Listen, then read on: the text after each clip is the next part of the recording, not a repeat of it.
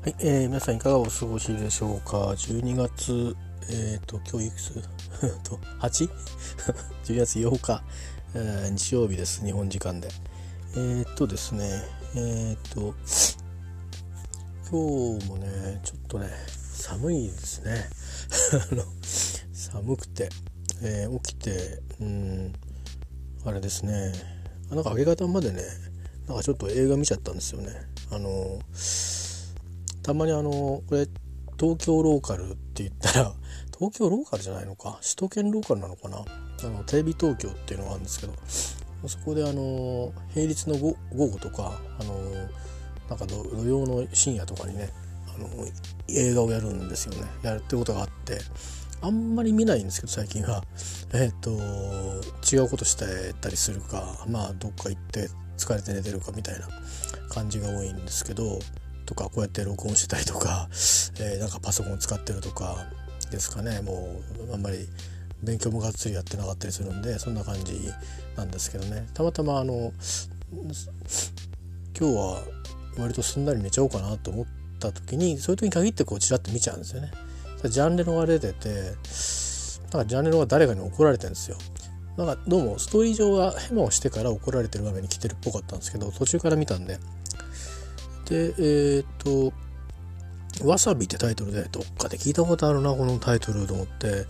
北野武じゃねえし誰だっけっつって、まあ、ちょっと軽く調べたらリュック・ベンソンでベンソン？リュック・ベッソンだっけ、えー、なんか彼の映画はちょこちょこ見てる気はしてあのー、なんだろうねあれあのー、なかなか表紙がたい映画を結構作る良し悪し別としてね、えー、感じの監督のイメージがあるんですけどえっ、とこの映画はうんと結局その後なんかあまりフランスではうまくこううんなんとなく人生の展開が開けないような感じたところに、えーまあ、かつてのその恋人、えー、急に消えたあ日本女性なんですけどね、えー、がまあ亡くなったっていうところから、まあえー、遺言があるということで急に日本に行くところから始まっていろいろごちゃごちゃあって、えーまあ、最後はなんとなく純ハッピーエンドで終わるっていう感じなんですけどね、えー、でもあの日本人の女優さんで、えー、広瀬涼子さんが出てるんですね。で思い出したんですよ。あこれなんか結構マスコミが叩いてたなと思って当時ね。マスコミっていろんなメディアのマスコミがありますけど映画界じゃなくてなんか芸能界のことを記事にしてる人たちとか、えー、が伝えてたなって気がして。でこの頃まだ2001年の映画だったのかな。で2002年とかに封切られてるから、まあ、911の前後ですね。だから日本もそんなにまだ景気良くなってない頃だったと思うんですよ。でまだあのネットとかのこういう SNS とかもないしまだブログもえっ、とまだかな。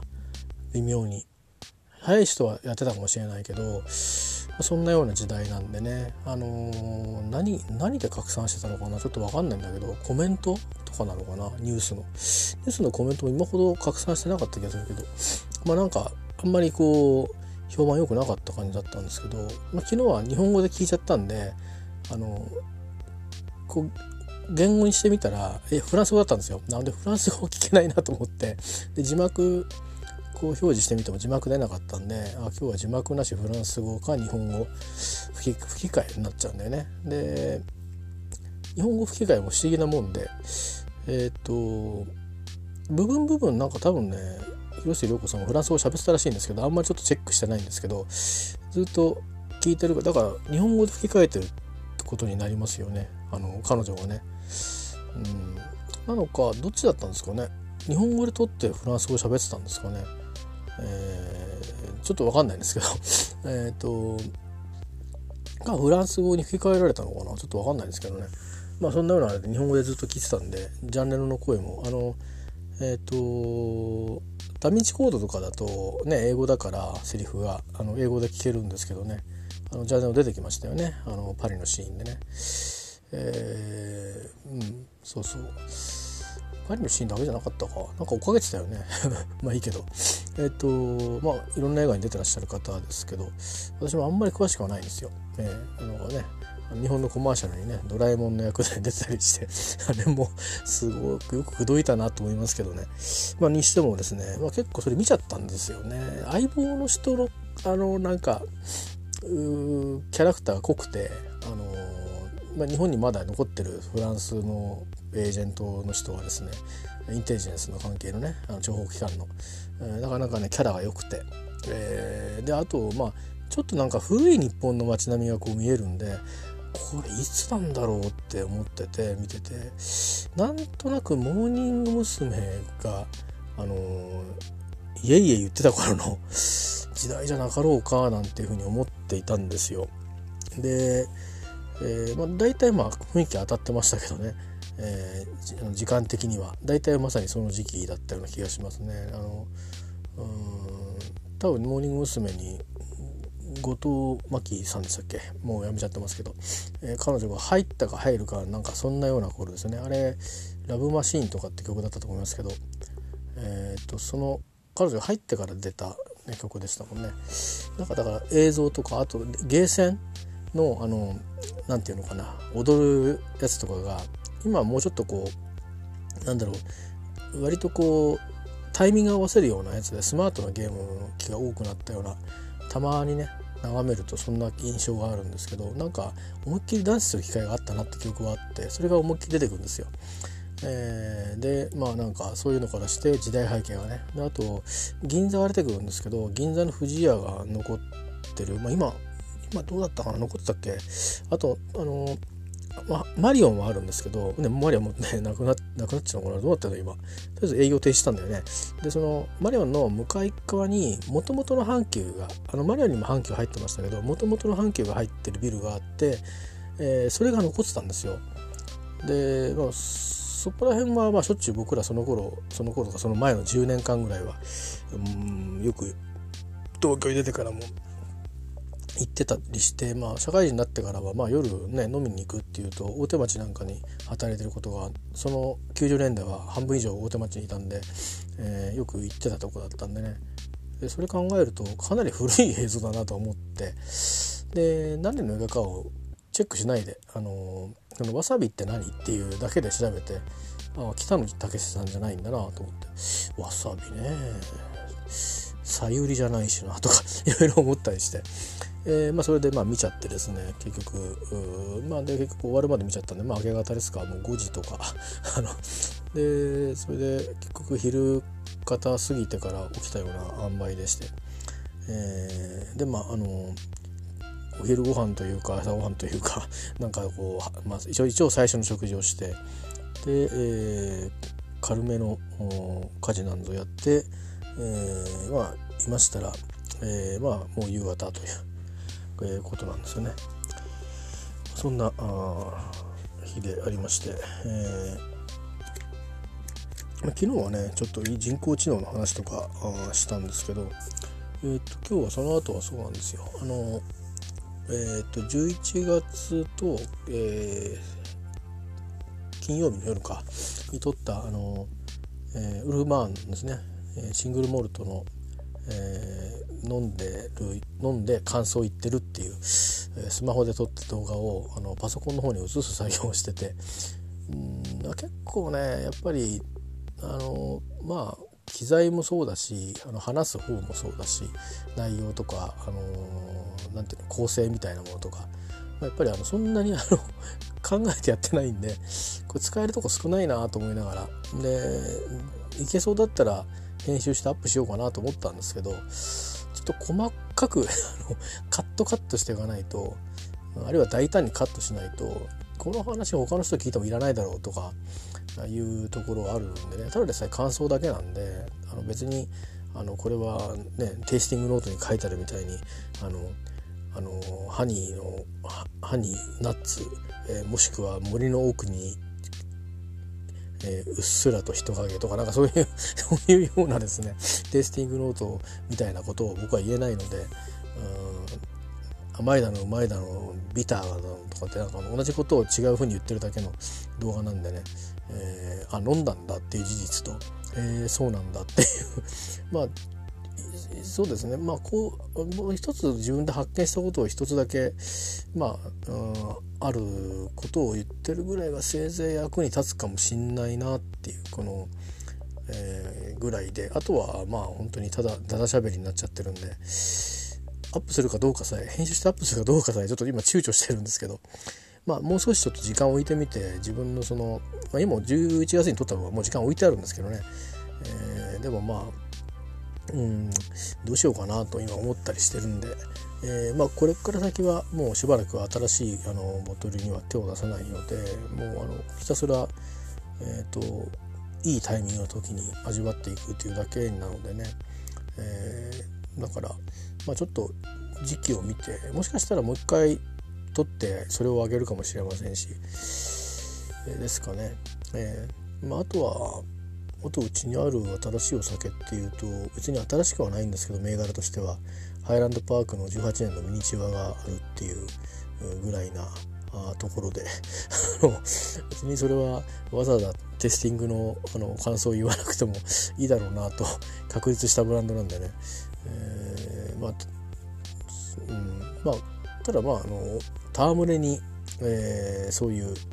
のをアップするのもいいかなと思うぐらいで。えー、ということでですねそこはちょっと、あのどうなるかはちょっとまた、えー、改めてということにさせてください。さてそれでですね今日あの私はあのあれに入ってるんですよね。日本のあのラグビーのなんかメンバーズクラブみたいのがあるんですよ。JRFU メンバーズっていうのがあって、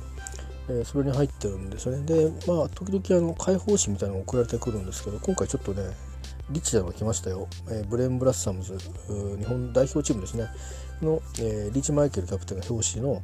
えー、ラグビーワールドカップ2019記念合併号ということで、えー、多分2つ分なのかな。だから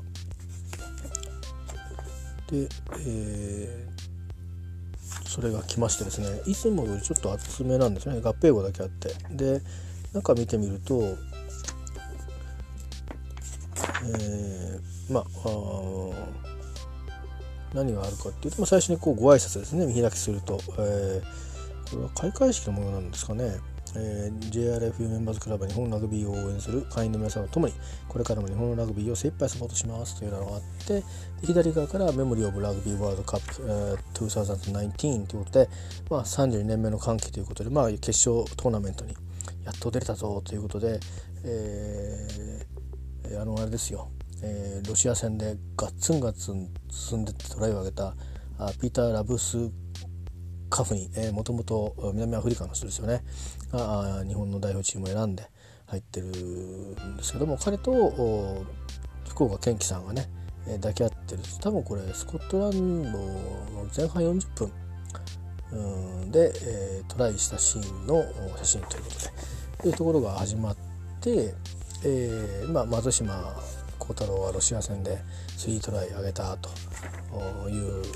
ことと始まってでまあラブスカーフニーの独走ねバーッと走ってた。ロシア戦の結果が書いてあると。でその後にアイルランド、ね、ジャイアントキリングと言っていいでしょう、えー、に勝った試合の帰った瞬間の写真なのかな、えー、みたいですね。19対12で、えー、これはエコパスタジアムですね。最初のロシア戦は東京スタジアムですね。アジスタレスキューですね。通称。でそれからサモア戦、えー、サモア戦はトヨタスタジアムですね、えー、38対19と。これ結構途中苦しかったですよね。今思い出すと、えー、なかなかあの取れなくて。それなんかいつでも点取られそうな感じがあってですね、えー、それからあの途中からレジェンド、えー、なんて言ったっけあのの選手がこう出てきて、えー、なんかドキドキしたっていうのはありましたけども、えー、ティシピシ選手でしたっけ？そして、えー、最後は、まあ、プール戦の最後は、まあ、スコットランド戦で、えー、それが載っております。えっ、ー、と昨日ですね私あの実はそのこの試合スコットランド日本対スコットランド録画してあったの、まあ、ちょっと映像あのディスクがなくなってきたんで映像整理し,、し終わってからパーッと眺めてるうちにあラグビー結構撮ってあったなと思ってでまあなんとなくどれか1試合だけ見てみたい気になったんですよね。でまあ最最終戦いわゆる南アフリカ戦を見るか、それともスコットランド戦を見るかちょっと迷ったんですけどアイルランド戦見ようかとも思ったんですけどうんまあなんとなく南アフリカ戦は頭の中に鮮明に残ってる感じがあるし、うんと、そのあの時のその気分っていうのは割と冷静だったんですよね。あのまあ、相手が南アフリカですからね。あの、まあ、序盤のいい感じでいったんですけどその後半の入りでもうガッツンガッツン来たところであ本気出してきたぞっていう感じになってなんか潰される感がものすごくあった印象があってまだその傷が癒えてないので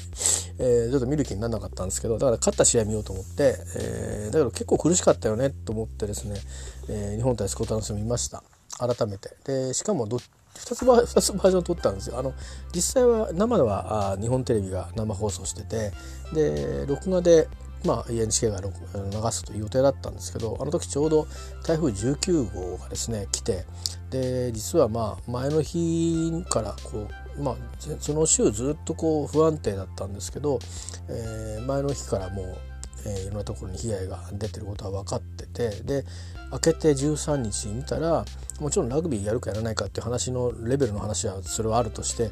日本その東日本全体に甚大な被害が出てるってことが分かったということがあってですねそちら録画の方は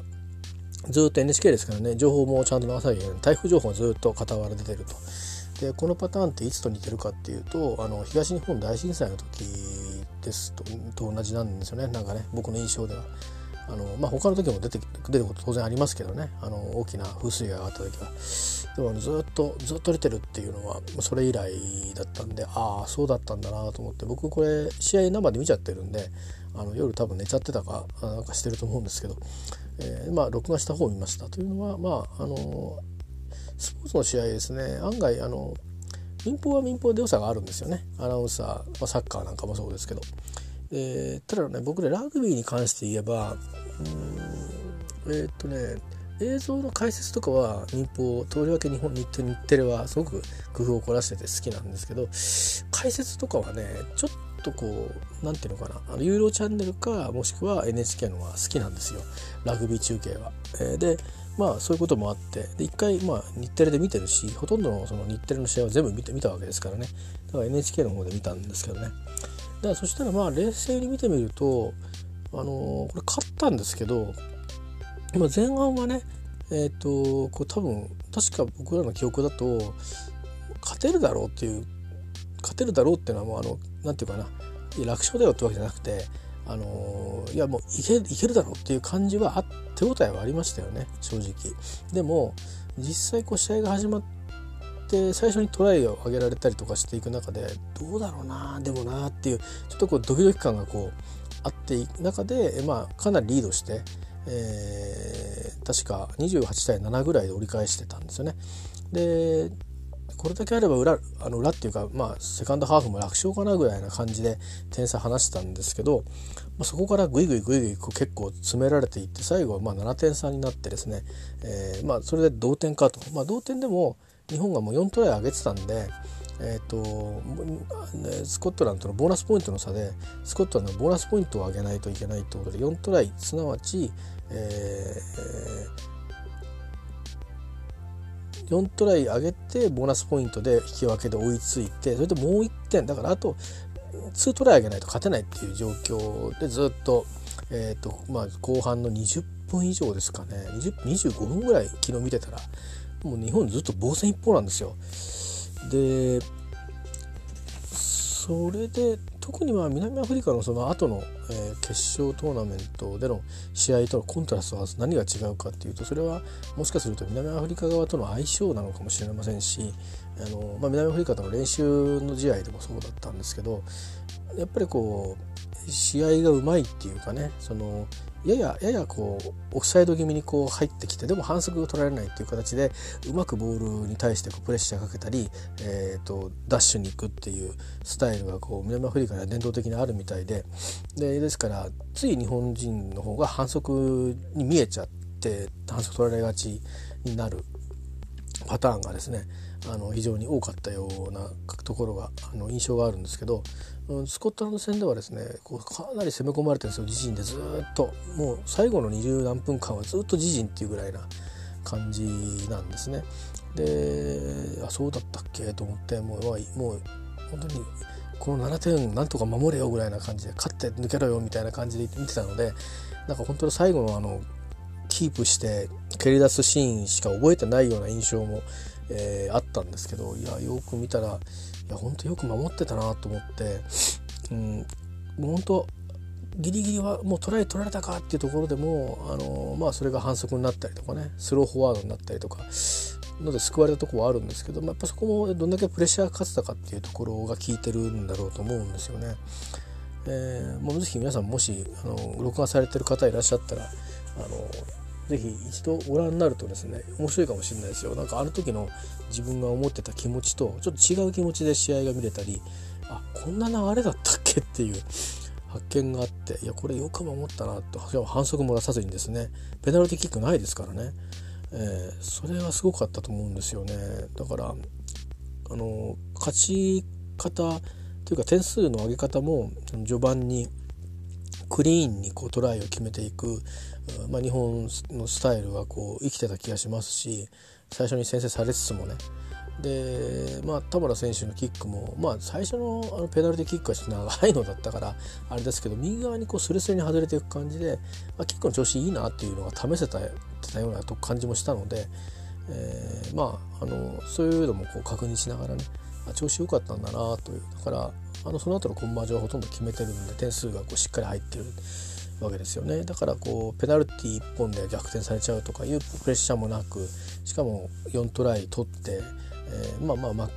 まあもう決勝トーナメント行くのは確率だなっていうメンタリティの中で試合をしていたのがよくなったのかちょっと分かんないんですけどとにかく見事に守りきってるんですよね。反則をあのあんだけの時間出さないってえー、まあノックオンぐらいあった気がしますけどそれから一番最後にまああのえーと、松島選手がねちょっとこれやむを得ずだと思うんですけどちょっとこうボールを蹴り込まれてそれをこう抑えにかかろうっていうスコットランドの作戦のグラバーキックみたいなあキックをこう取りに行くのにちょっと前にねこぼし気味になってで抑えた場所があってたまたまそのゴールだったんで、まあ、持ち込んだってことになってそれがまあ 5m スクラムになったんでしたんですけどね本当の極み終わる、うん、5分ぐらい前ぐらいかな。でそういうのがありましたけどでもそれはもうあのまあなんていうかないわゆるいやそんなとこで反則しちゃうっていうような反則じゃないんですね。いや燃えないだろうなというこあのシチュエーションじゃということでぐらいでね本当に素晴らしい守りっぷりだったですね。あのさすがに南アフリカに対してはそのディフェンスはなかなか機能しなかったっていうか南アフリカの方が強かったっていうことに尽きると思うんですけどですけどこの試合はあのあの攻撃も守りも、あのなんか前半と後半ですごくコントラストが分かれた試合ですけどでも本当にあの日本チームは集中してたなという改めて、えーとテレビをねビデオを見てあの感じましたね。でその試合のことが書いてあってそして最後に、まあ、日本のチームはここまでなんですけど決勝トーナメントの第1戦対南アフリカ戦ですね、まあ、点数からいくと26対3ということで、まあ、割と点数が点差がそう離れてない時にペナルティーゴールを決めていてそれでまあうん前半を折り返したような記憶がありますけどね、えー、ただまあえー、その後やっぱりこう徐々にこうやっぱりこう攻められていくたりあとはスクラムハーフのあの彼なんて言ったかなあ、えー、なんとかバーグさん なんとかバーグさんあれちゃったえっ、ー、とすごくあの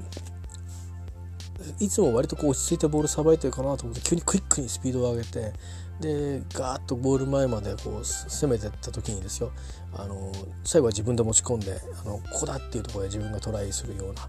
で抜けてもうついていけなくて自分でバーッと結構かなり深いところまで持ち込んで、えー、タッチダウンするようなね。あのタッチダウンというかあグランディングするようなあ形でもうとにかくう、うん。あデクファンデンバーグじゃない。デクラーク。そうデクラークさんですよ。なかなかねすごかったですよね。であのうん。えっ、とまあそういう意味では最後の最後コルビ選手が確か走り切ったのはあったんですけど、まあ、そこまで抑えたのは良かったかなと思いますね。もっと対策つくかなっていう感じもちょっとだけ持ってたんで、まあ、右ウィングのコルビ選手最後にまあ点数取られちゃったんですけどね。早い早い。取られた瞬間にもう誰もついていけないっていう感じで。えー、まあとにかくスクラムハーフは変幻自在だし、うん、トリッキーなことはあんまりしないんですけどね。あのもうなんていうか、うん、攻撃的ななんかそのスタイルっていうか攻撃的な態度っていう感じがあって、えー、すごくあの南アフリカの中では背の低い選手なんですけどねやっぱりすごくあのクレバーえー、試合の状況を見る目というかその試合の状況を作ることにすごくやっぱりあの長けてるんだなということを、まあ、試合を見てて素人ながらに思いましたね。でまあ両ビンがとにかく足が速いしでもうとにかくみんな上背があるから背が高くてあのスクラムハーフの一人だけですよ本当にだから高さがあるからどこのポジションの人も。でしかも速いし。で今回は案外まあフォワードはやっぱりがっしり重たいっていうだけだったんですけど前回大会の南アフリカの選手なんかとかはもうあのフォワードの選手もガンガン走ってましたからね。いやいや百何十キロでもってガンガン走ってくるってフォワードが本当ねあの脅威でしたけど見てて。まあ今回は割とがっしりフォワードっていう感じだったんですけどとにかくスクラムが強いしそれからもうタックルもそのとにかくまあ巧みだしねまあやっぱりあのすごく日本チーム学んだことが多いんじゃないですかね。まああの半分はきっとあの次回のフランス大会にもきっと、えー、他のこれから出てくる若い選手とか他の今回合宿に参加したけど最終選考に選ばれなかった選手たちがまたこう腕を磨いてですね、トライアルしてくる中でこう揉まれながらそれでもやっぱり残っていく選手も多いと思うんで是非このレガシーをね引き継いでくれたらなというふうに思ってこの今冊子をね、えー、バーッと眺めました。でその後のまああのいろいろその終わってからのねあのコメントみたいなものとか結構残ってたりそれから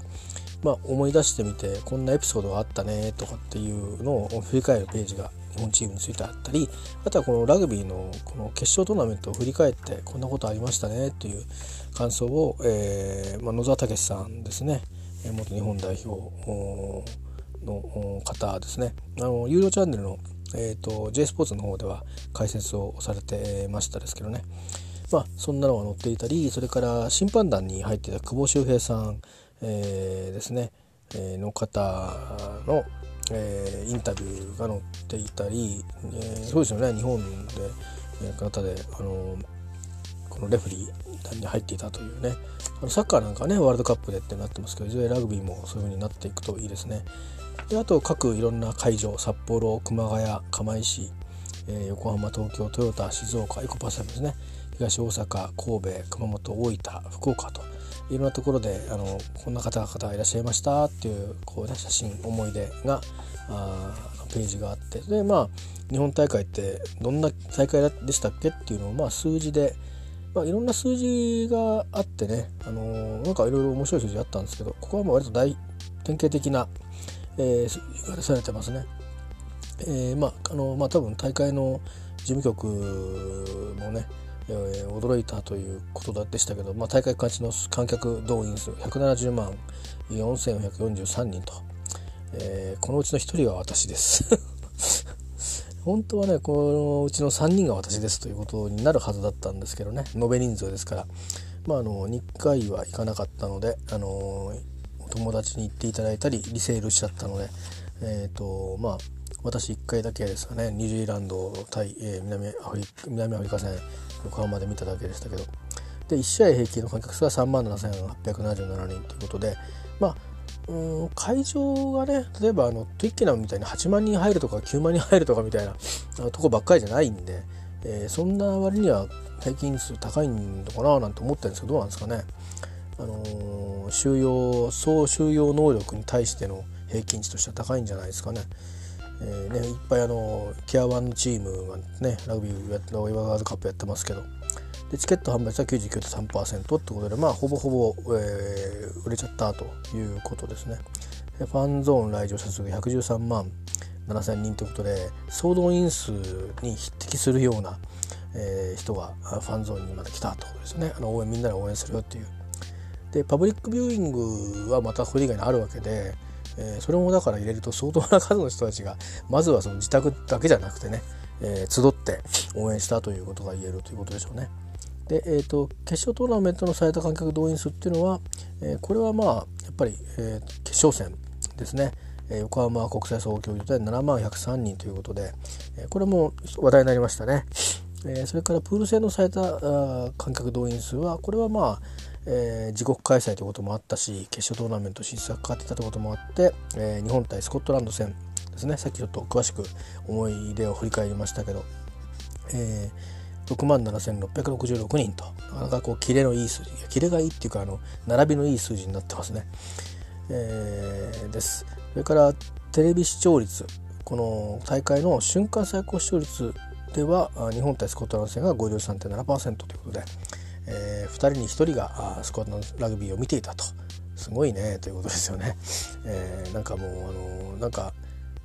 それこそ何ですか昔のあのドラマみたいなねこの野球とか相撲とかそういう世界に匹敵しますよね大昔のね。それで最も高かった平均視聴率っていうことで言うと、えー、瞬間じゃなくて平均だと日本対南アフリカと。ですからまあだんだんこうまあなんとなくラグビーのその前振りみたいなのいろいろやってたんだけど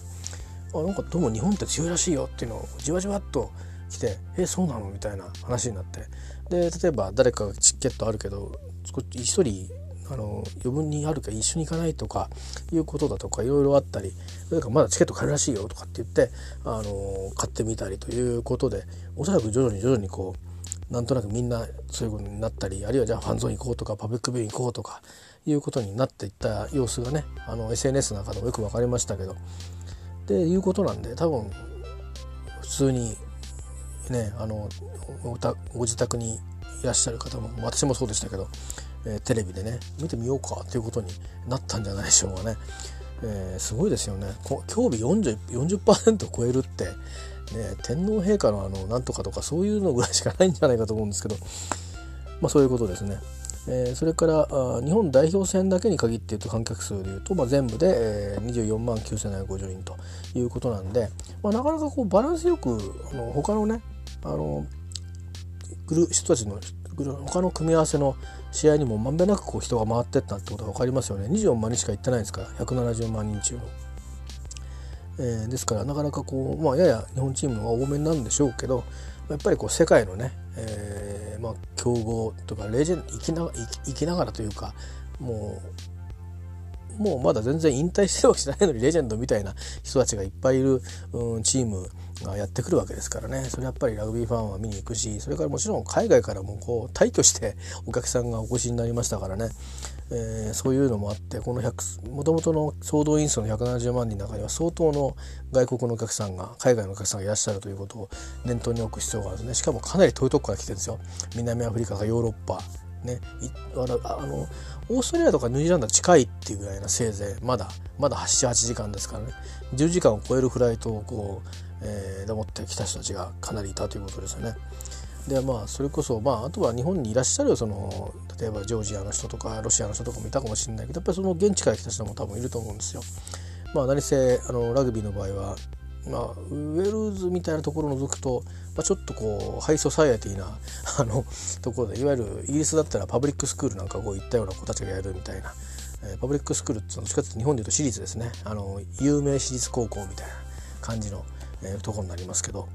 えー、ちょっとちょっと質は違うんですけどね日本とは。まあ、そういった手合いのところになるんで、まあ、だから例えば慶応だとか麻布だとか、まあ、そんなようなね、えー、ところになるんで。まあ多分もしかするとバックボーンとして、まあ、あの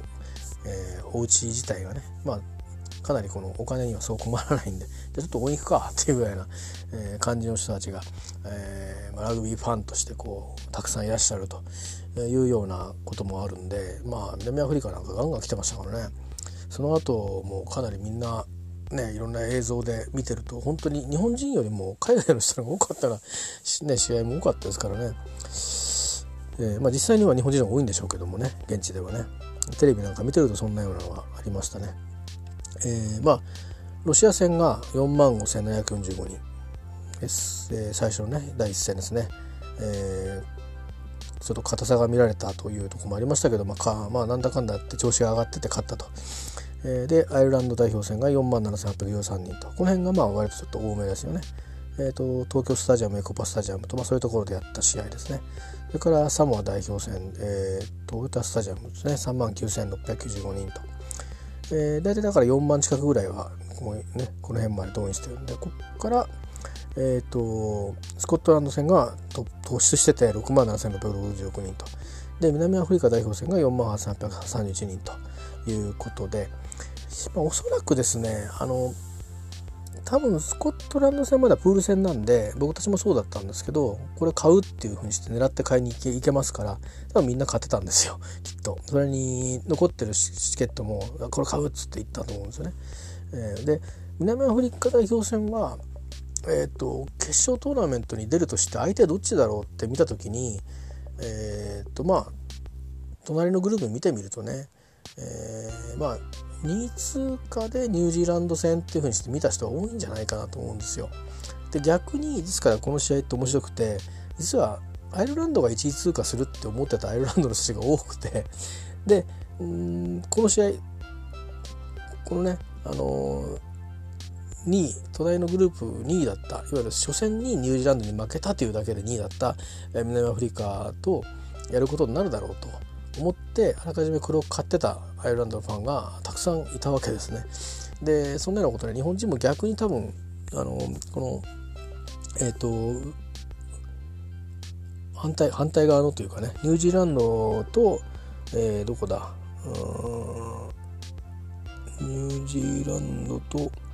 えっ、とん？アイルランドか。ニュージーランドとアイルランドの、え、試合の方をもしかしたらチケット買って見に行った人もいたかもしれないですね。だから交換したいって言ってアイルランドの人がいっぱいいるとかって話が話題になりましたよね、えー、まあまあ。あのその時にで、まあ、試合のねあの試合というかその大会のレギュレーションをこう解説してる アナウンサーとかいていやいや野暮だからやめとこうよって 思いましたけどね。それはそれはそれは交換っていうのは していいのかって言われると、うん、それは公式にはしちゃいけないわけですからね、えー、あの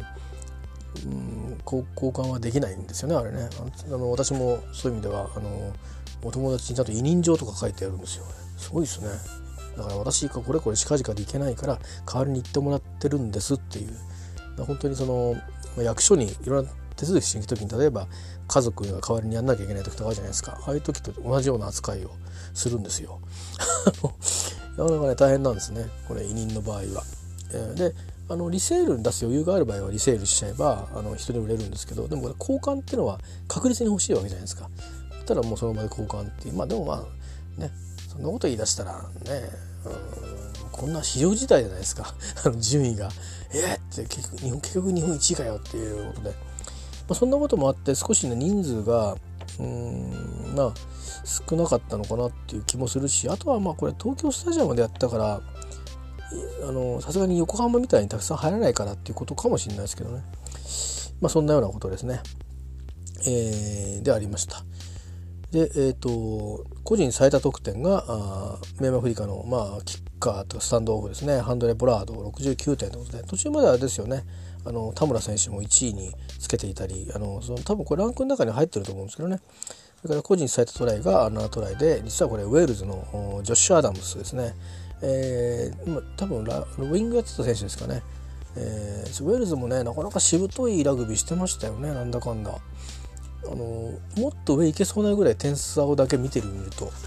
えー、結構後半ガリガリ攻めてもう「うトライ入るか入るか」みたいな感じで結果的にあの入らなかったんですけど、えー、なかなかウェールズはしぶとかったですねこれでまた世代交代していくんであの勢いがこうまた変わってくるとウェールズもまたね、次回以降も楽しみですよね。あとはまあアイルランドも同じように世代交代が進みそうですからあのまたねあの今回の、うんまあ、決勝トーナメント行ったもののちょっとこうなんか爆発しきれなかった。えー、あれピーキングというか、まあ、ピークをここに持ってこれなかったのかもしれないなってところを、えー、多分また、あの4年かけて修正してフランスに。しかも今度はあの移動も楽ですからね。フランスで。ヨーロッパ勢は移動が楽になりますから、えー、あとは南アフリカの人たちは多分いつだってあの遠く移動しなきゃいけないの慣れてるので平気だと思うんで、えー、まああれですけど、えーまあ、アルゼンチンもね意外と近いんですよ。えー、あの南米からヨーロッパっていうのはアフリカ大陸越えていっちゃえばいいんで、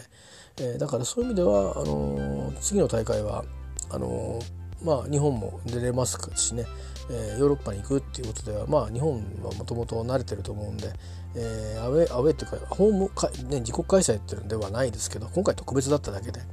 本来のいつもある遠征のパターンになるだけのことなんで、しかもフランスとかだから食事関係も多分そんなに苦労がないんじゃないかなと思うんでね。えーと、楽しみですよね。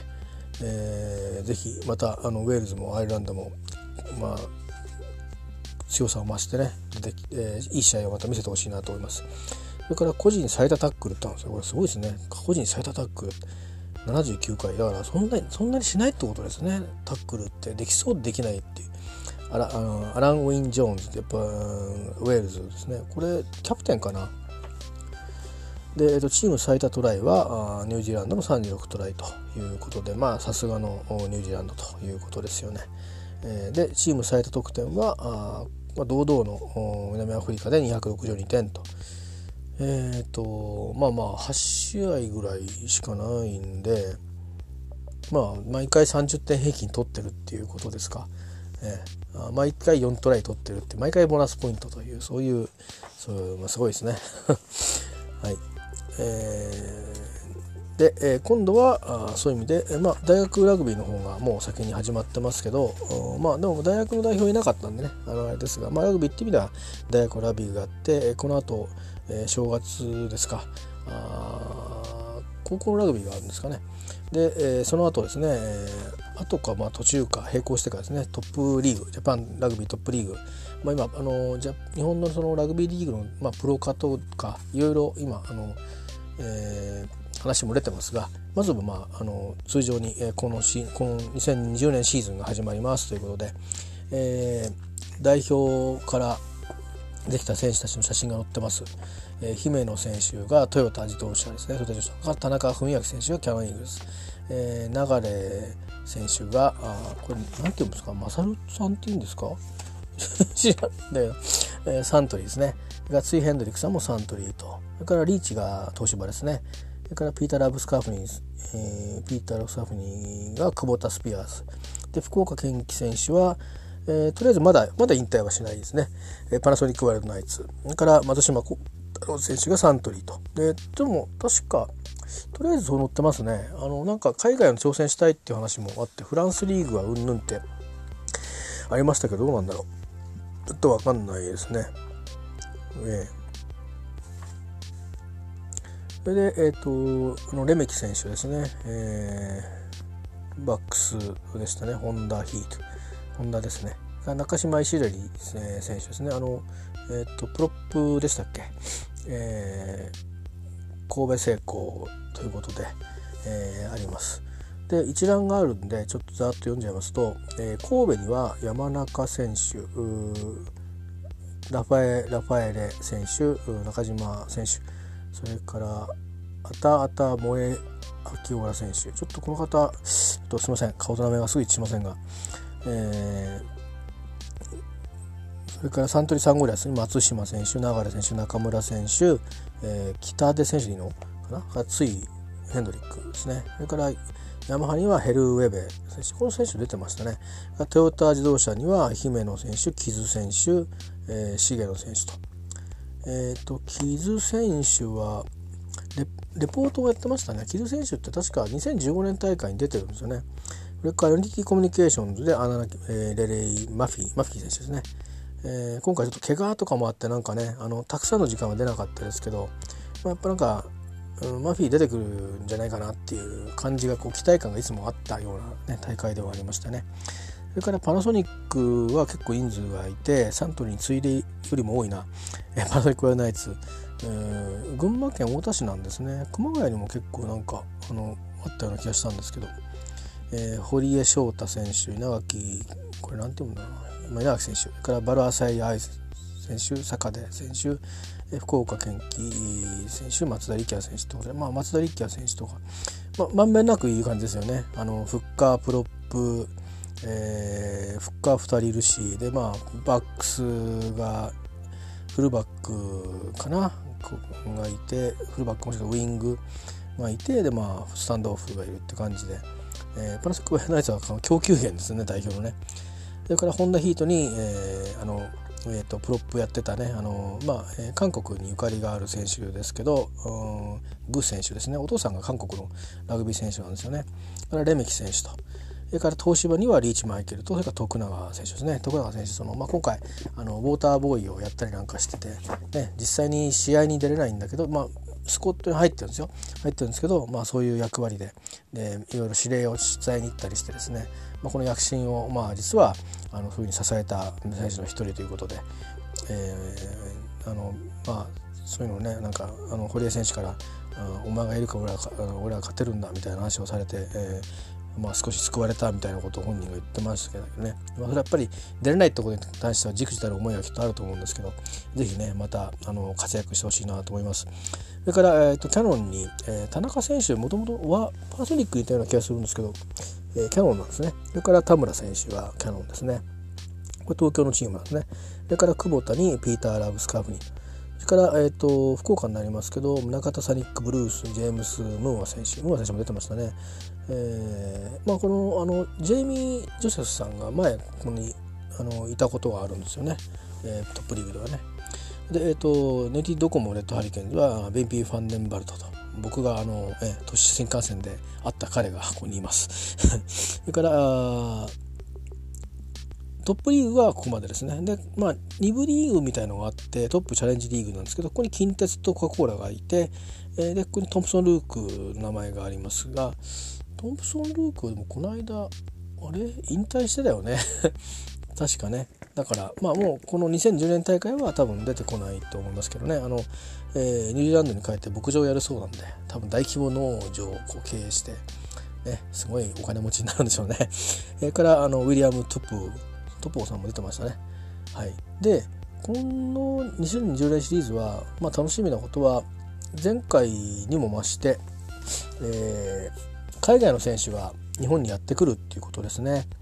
えー、神戸製鋼にはニュージーランドからブロディ・レダイック選手それからサントリーサングラスにはサム・ケレビー選手がオーストラリアから来ます。でヤマハにはあクワッガ・スミスうん選手がこれサモアかな？あサウスアフリカだ。南アフリカから来ますね。それからトヨタにはこれすごいですよ。キーラン・リードニュージーランド。それからウィリー・ルルールルーが来ます。サウスアフリカ。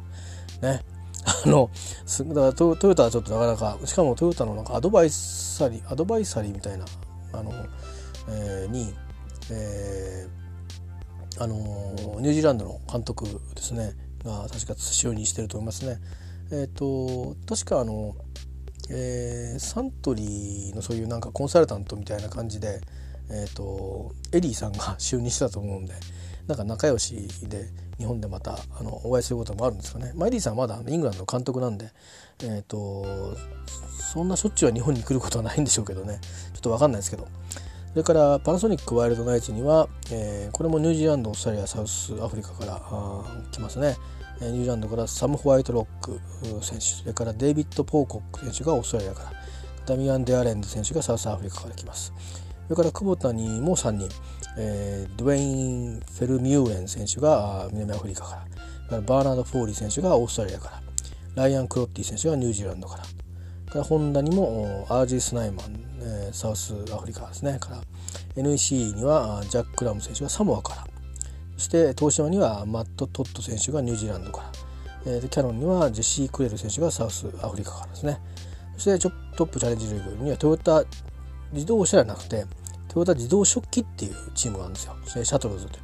でここにあのサモアのトシピシ選手が来ます、えー、さっきワールドカップの、まあ、レジェンドですね、えー、で近鉄ライナーズにはウィル・ゲニア選手がオーストラリアから来るということですね。であとまあ今すでにあのいるいる選手もいるんですよね。えー、例えばダン・カーター。ダン・カータが神戸製法に、えー、います。え、あの前回大会で、えー、優勝した時のまあキッカーというかね、えー、でありますけども、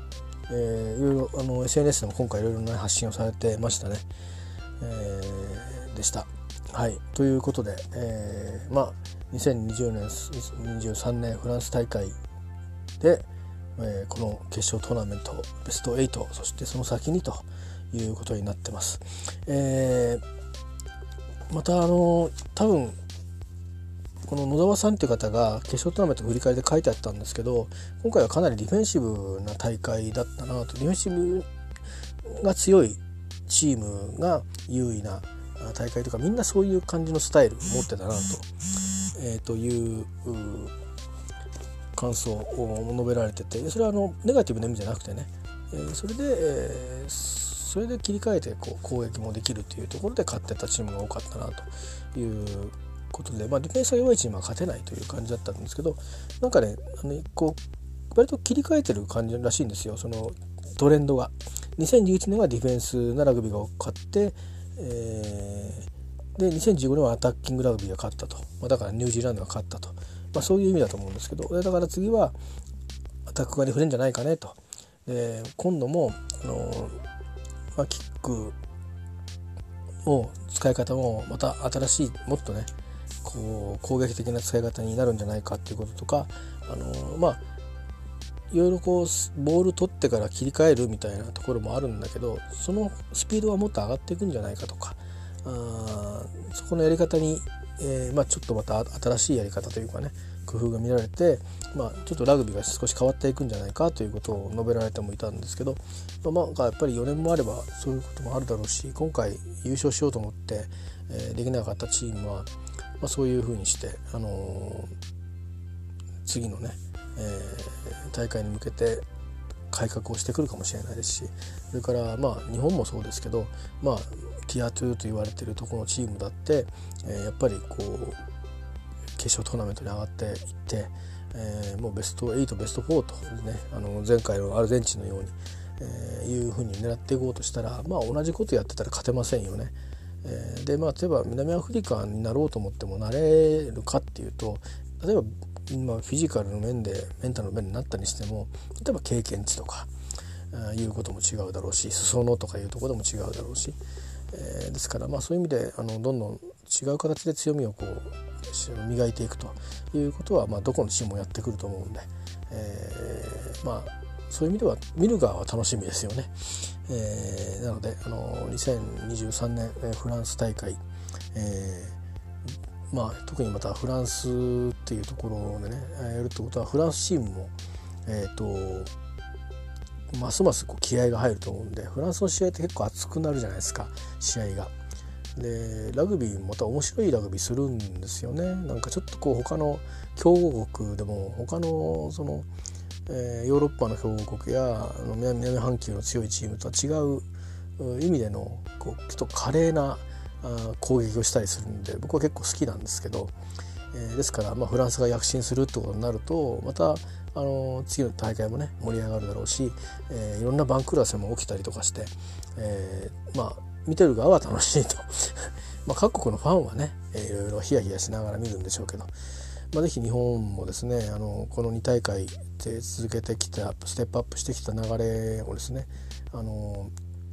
まあ結果も残してほしいですけども、えー、まずは中身においてこうしっかり準備をしていくっていうこととう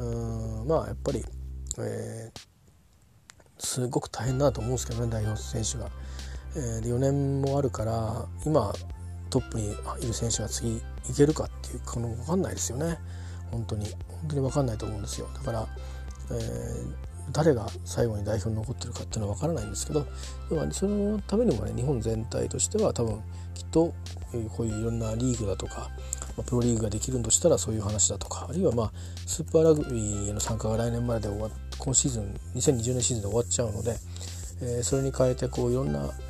ね、直後はねあのー、なんかえー、4カ国対抗戦に来たらどうだとかねその南半球の、うん、とかシックスネーションズに入ったっていいんじゃないかとかっていうようなまあリップサービスもありましたけど、まあ、そういうのもまあまあえー、本当のところはどうなんだっていうと、まあ、そうそうあの形になるならないことも多いでしょうから、えーまあ、そういう意味で今清宮さんなんかが、まあ、自前でいろいろ考えていたりするわけですけどね。まああの、そんなこともありますが、まあ、ぜひあの15人制ラグビーですね。ラグビーユニオンの15人制ラグビー、の方もですねいろんな、あのー、層で、高校大学社会人と、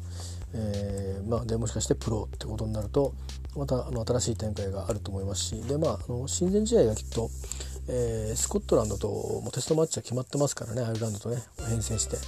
えボコボコにやった相手にボコボコにされに行くんじゃないかと思いますけど、まあ、そんなのをね遠くから見て、えーまあ、またきっと大会で得た自分たちのチームのその課題みたいなものをこう得てそれを試しに行くと思いますけど、まあ、彼らは本気で今度は勝ちに来ると思うんで あのホームですからね、えー、なんであの逆に言ったら、まあ、本当にあのいやいやあの時は何だったんだろうっていうぐらいな、えー、形でですねあのガチンコのもっともっとさらにガチンコのねディフェンシブじゃなくてもうなんかボールの入れ合いみたいなトライの取り合いみたいな、えー、あるいはまあもしかしたら打ちのめされるかもしれないしどんなことなんか分かりませんけどチームも新しくなりますからね、えー、そういう意味であのそんな簡単に勝てるわけじゃないんですよねチームが変わるから。え、ですけど、まあ、どういうことになるかちょっと楽しみにしていたいと思います。来年の何月だっけな？夏ですかね多分普通のシーズン終わってからですよね7月とか。で日本にもあのイングランイングランドかな、えー、チームが来て試合をしてくれるそうですが東京オリンピックと重なるらしくってなんか期間的にやはり時期的に、えー、近くら近いらしくっていろんな会場のその使用の問題からどうも東京は外れるみたいですね。だから九州とかそういうとこでやるみたいですけどね、まあ、好きな方はきっと遠征行かれると思いますが、あのー、私はテレビで見たいと思います、えー、そんなようなことで、まあ、決まってる試合もありますし、あのー、まあ、代表戦もあのこれからも大いに楽しみにしたいと思います、まあ、そういう意味ではトップリーグの試合もテレビ中継増えるんじゃないかなと思うので、うん、なかなかちょっとクラブに入ってるんですけどなかなか足を運ぶことがまあできてないんですけど僕も1試合か2試合ぐらいしか行ってないんですね。でまあ今ちょっとあの自分の体調もあまり芳しくはないので、えー、なかなか人混みにこう出ていくっていうのもね、えー、しがたいところもあるので、えー、まあそれを見てですけどまあテレビ中継があったらテレビ中継であの、えー、応援はしたいなと思いますけどね。はい、えー、まあそんな感じですね、えー。あとはあれですよ、あの意外とね、京王線ブローロしてるとね、たまにあの東芝の選手と会ったりしますからね。ね。えー、まあいろいろサインとかになっちゃうとご迷惑かもしれませんけどあの握手ぐらいだったらしてくれるんじゃないかなと 勝手に思ったりしますがなんかねあのリーチマイケル選手のお店がもう ものすごい大盛況だそうでなんかもう物がなんか売り物がなくなっちゃうぐらいに盛況だそうでもう嬉しい悲鳴なんでしょうかね、えーえー、まあそんなようなこともあってなんかちょっとこうあの前回大会は終わるとみんな五郎丸選手の真似してましたけど今回はなんか割とそれぞれいろんな人たちがあのいろいろとヒーローになった気がしていて前回大会もよく見るとそうなんですけどね。あのみんながその私もそうでしたけどラグビーの見方みたいなのあんまり知らなかったんでで今回はそれなりにあの割とみんなこの4年間で経験を積んでたり解説本とか解説サイトとか出てきたりしてえー、にわかって言ってる人もにわかって人元2015年の後ににわかになった僕みたいな人間みたいな人がいろいろ発信をするようになって、えー、ににわかの人たちと同じような目線でこうねあの僕もにわかなんですけどあのー、なんか一緒に楽しめたような大会なとこもあってだからいろんな人にこう着目いったし実際に試合の中でもいろんな選手がねあの足の速い選手だけじゃなくていろんな場面でいいタックルしたとか、えーね、あのこのオフロードが素晴らしかったとかそういうことでそのつながった選手の映像を見てあこいつこの人はこの人はこの人はとかやっぱり堀江堀江選手はいいよなとかそういうようなこととか、えー、トンプソン・ルークのやっぱりタックルはいいなとかね、えー、そういうようなことでいろいろ見どころがあったんであの本当に多分代表試合に出た人一人一人をこう多分他をこう思い出すようなことがね、えー、ありますけど本当にあの感激をありがとうということとハードなねあのトレーニングありがとうございましたということで,、えー、で次に出ていく選手たちは、まあ、代表に選ばれるっていう面反面また準備は厳しい苦しい、えー、こともあるでしょうし今回たまたま盛り上がって勝ちましたけどまあこの先そうそう楽なことばっかりはないかもしれませんからね。それでもやっぱりあの応援をしていきたいなと、えー、思います、えー、以上です、えー、以上、まあ、今日はラグビーの話になったのかな。またちょっと後でなんか喋るかもしれないですけど以上です。